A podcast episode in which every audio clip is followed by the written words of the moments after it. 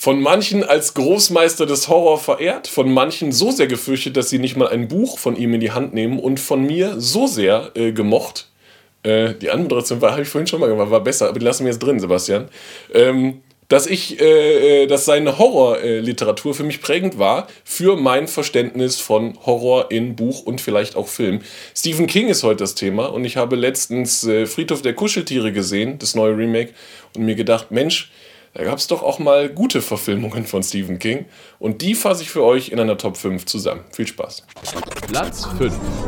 Auf Platz 5 befindet sich eine Serie. Es gibt tatsächlich gar nicht so viele Stephen King-Serien, äh, die umgesetzt wurden. Under the Dome, wo Staffel 1 gar nicht so schlecht war, mal beiseite gelassen. Ja, Vio, ist okay. Aber ich habe das Buch auch nicht gelesen. Ja, siehst du. Ja, sehe ich. Ähm, 11.22.63 ist der Tag, an dem äh, Kennedy erschossen wurde, im Jahr 1963. Und das Buch Der Anschlag wurde in einer Hulu-Serie mit ähm, James Franco umgesetzt. Und diese ist wirklich ziemlich gut. Das ist eine Staffel, die abgeschlossen ist. Ich glaube in acht Folgen. Die sind etwas länger. Eine Stunde 30 oder so, eine Stunde 20 pro Folge. Und es geht darum, dass Jake Epping, der Lehrer, gespielt von James Franco, ähm, in einem Diner die Möglichkeit findet, in der Zeit zurückzureisen. Ich kürze das jetzt sehr ab und landet auf einmal im Jahr 1960, glaube ich, oder 19, ja, ich glaube 1960 und realisiert, hier ist alles anders, ich bin auf einmal in der Zeit zurückgereist, was passiert hier und realisiert sehr schnell, ich könnte eventuell das Kennedy-Attentat verhindern, wenn ich äh, den, wie heißt der nochmal, der Typ? Oswald. Oswald. Wenn ich ihn finde, ähm, man glaubt ja, dass er es gemacht hat. Ich glaube, bis heute weiß man nicht so hundertprozentig, ob er es wirklich war. Ähm, wenn ich ihn finde und innerhalb von drei Jahren genug äh, Plan mir zurechtlege, dieses Attentat zu verhindern, denn von 60 bis 63 sind das drei Jahre, das kann selbst ich rechnen. Eine großartige Serie. Vor allem schön, mal eine Serie zu sehen, die etwas mehr ausarbeitet, was ein Buch vorher schon sehr gut gemacht hat. Der Anschlag ist nämlich auch ein sehr gutes Buch. Ähm, können ihr wirklich sehr gerne sehen und James Franco als Epping hat mir wirklich extrem gut gefallen. Platz 4.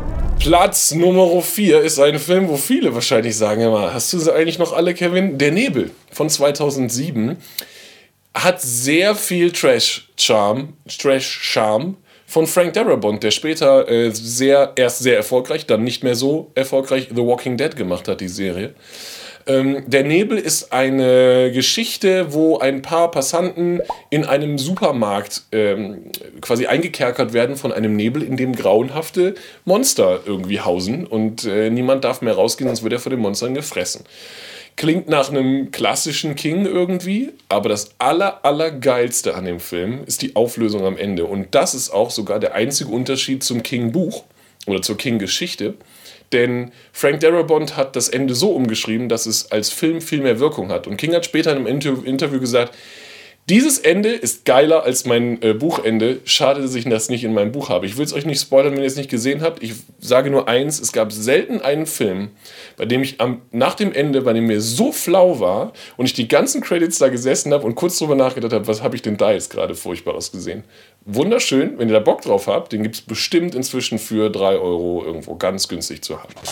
Platz 3. Kommen wir auf Platz 3 zu einem Film, den ich total liebe und den wahrscheinlich die meisten von euch gesehen haben, denn es ist S von 2017. Äh, die Neuauflage in Kapitel 1. Kapitel 2 kommt ja jetzt ins Kino in diesem Jahr. Ein super Film. Vergesst diese alte Schmonzette von früher äh, mit Tim Curry als Pennywise. Hier haben wir einen der Skarsgards, und da gibt es ja unheimlich viele von, ähm, als Pennywise. Äh, eine geile Geschichte, total geil gespielt. Wer Stranger Things kennt, der ähm, Finn Wolfhard spielt in S den äh, Charlie. Ja, ich Mike ist er in Stranger Things, Charlie ist er in S, genau. Äh, absolut super. Ähm, ein bisschen abgewandelt vom Buch. Äh, am Anfang wird äh, statt einfach nur hinzulocken auch ein Arm abgerissen oder so. Also da wird schon mal ein bisschen mehr mit ein bisschen Brutalität gespielt. Hervorragend. Was mir vor allem extrem gut an S gefällt, ist diese Reise durch die Kinderaugen. Das kann St Stephen King sowieso sehr gut und das hat mir auch an Stranger Things sehr gut gefallen, was eigentlich eins zu eins von King hätte geschrieben sein können. Ähm, dass wir oft so Kinderprotagonisten haben und das entschärft den Horroraspekt etwas, der dennoch da ist. Ich freue mich sehr auf den zweiten Teil, äh, Kapitel 2, wo die Kinder ja dann erwachsen sind, wo die, die, die Losers äh, erwachsen sind und dann werden wir mal sehen, äh, was Pennywise denen entgegenzusetzen hat. Es ist für mich eine uneingeschränkte Empfehlung für alle, die vielleicht auch noch nie King gesehen haben und mal Bock haben, sich daran zu tasten. Hast du Stand By Me auf der Liste? Nein, Stand By Me ist bei mir äh, bei den Honorable Mentions. Ich soll an dieser Stelle erwähnen, dass Stand By Me, jetzt hier eingeblendet, bitteschön Sepp, ein hervorragender Film ist. Weiß ich auch, weiß ich auch. Und ganz viele Jungda äh, Jungdarsteller, die heute oder später eine großartige Karriere hatten, wie zum Beispiel... Äh, äh, Corey Feldman? Corey Feldman. Spielt Damien Lewis nicht auch mit? Ist egal. Ganz viele, wirklich, ganz viele Jungdarsteller, die mir gerade nicht einfallen, äh, River haben. Phoenix. River, River Phoenix. Äh, oh, das ist dann traurig. Ja. Na toll. Gut, ganz viele Jungdarsteller, die später vielleicht auch nicht so eine große Karriere, aus diversen Umständen. Oh Gott, schnell weiter. Komm. Teil 2.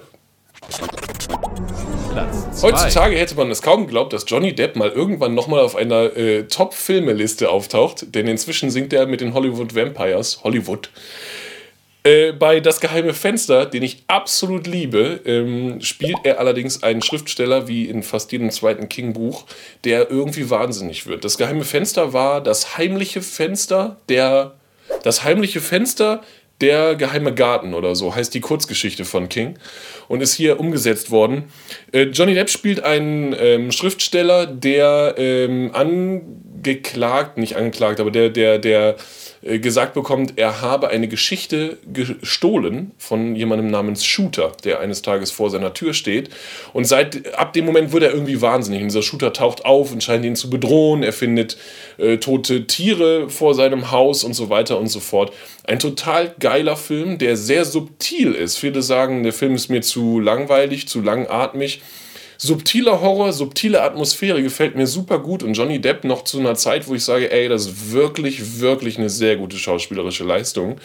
Äh, also das geheime Fenster ist für mich sogar mit, äh, kleiner Exkurs in Johnny Depp-Gefilde, äh, die neuen Pforten, meiner, mein, mein liebster äh, Johnny Depp-Film sogar. Und äh, den könnt ihr euch gerne mal angucken. Platz 1. Ach, Kevin, was bist du langweilig, ne? Auf Platz 1 äh, könnte nur ein Film stehen, der äh, wahrscheinlich auch filmisch der beste Film ist und einer der besten Filme seit Ewigzeiten, äh, The Shining. Äh, Jack Nicholson äh, in seiner Paraderolle, möchte man sagen, direkt neben dem Joker natürlich. Ähm, hervorragend. Der Film von Kubrick heute noch wirklich extra, extrem geil zu gucken. Äh, die Musik direkt bei der Eröffnung, bei der Fahrt durchs Tal. Jeder, der den Film gesehen hat, hat sofort die Bilder vor Augen. Hier ist Johnny, ist, glaube ich, eins der, eins der bekanntesten Memes, eine der bekanntesten Filmsituationen aller Zeiten mit dem Kopf durch die Tür.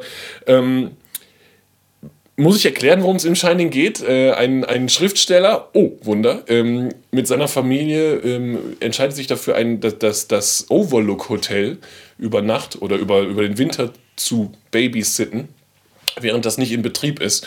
Aber irgendwas stimmt mit dem Overlook Hotel nicht so richtig und äh, er fängt an, Barkeeper zu sehen, wo eigentlich gar keine sind. Äh, gruselige, glitschige, schleimige Frauen in Badewannen tauchen auf, die eigentlich gar nicht da sein dürften. Zwillinge in äh, Korridoren, Blut durch Aufzugsschächte. Ist hervorragend, klingt eigentlich nach dem besten Film aller Zeiten. Ist er vielleicht auch. Denn er ist wirklich sehr, sehr gut. Ähm, und Jack Nicholsons Performance ist wirklich extra geil. Ich habe leider gerade ähm, den Namen äh, der Schauspielerin vergessen. Allerdings habe ich letztens noch gelesen, dass, weißt du ihn? Nein, Bio weiß er nicht. Ähm, die war danach so angefressen, weil Nicholson sie so psychisch fertig gemacht hat, fertig gemacht hat äh, beim Dreh, dass sie sich in psychiatrische Behandlung äh, geben musste, nachdem sie Shining gedreht hat äh, und danach nie wieder von Kubrick in irgendeinen Film eingebaut wurde, dass sie wirklich jahrelang sehr viele Probleme hatte nach diesem Dreh. Klingt nach der perfekten Werbung für so einen Film, äh, vor allem wenn er von King ist und wenn es ein Horrorfilm ist. Shining, ein absolut hervorragender Film. Man muss ein bisschen darauf stehen, dass Kubrick sehr künstlerisch unterwegs ist. Kommt jetzt Dr. Sleep. Und es kommt Dr. Sleep, was übrigens ein sehr gutes Buch ist, muss ich dazu sagen. Hat mir sehr, sehr gut gefallen. Dr. Sleep und Ewan McGregor spielt die Hauptrolle des kleinen Danny Torrance, also inzwischen großen Danny Torrance. Wäre auch lustig, wenn äh, Ewan McGregor den kleinen Danny Torrance spielen würde. Äh, der das Shining immer noch hat. Solltet ihr mal ein Auge drauf werfen. Aber vorher Shining sehen, ansonsten macht es keinen Sinn.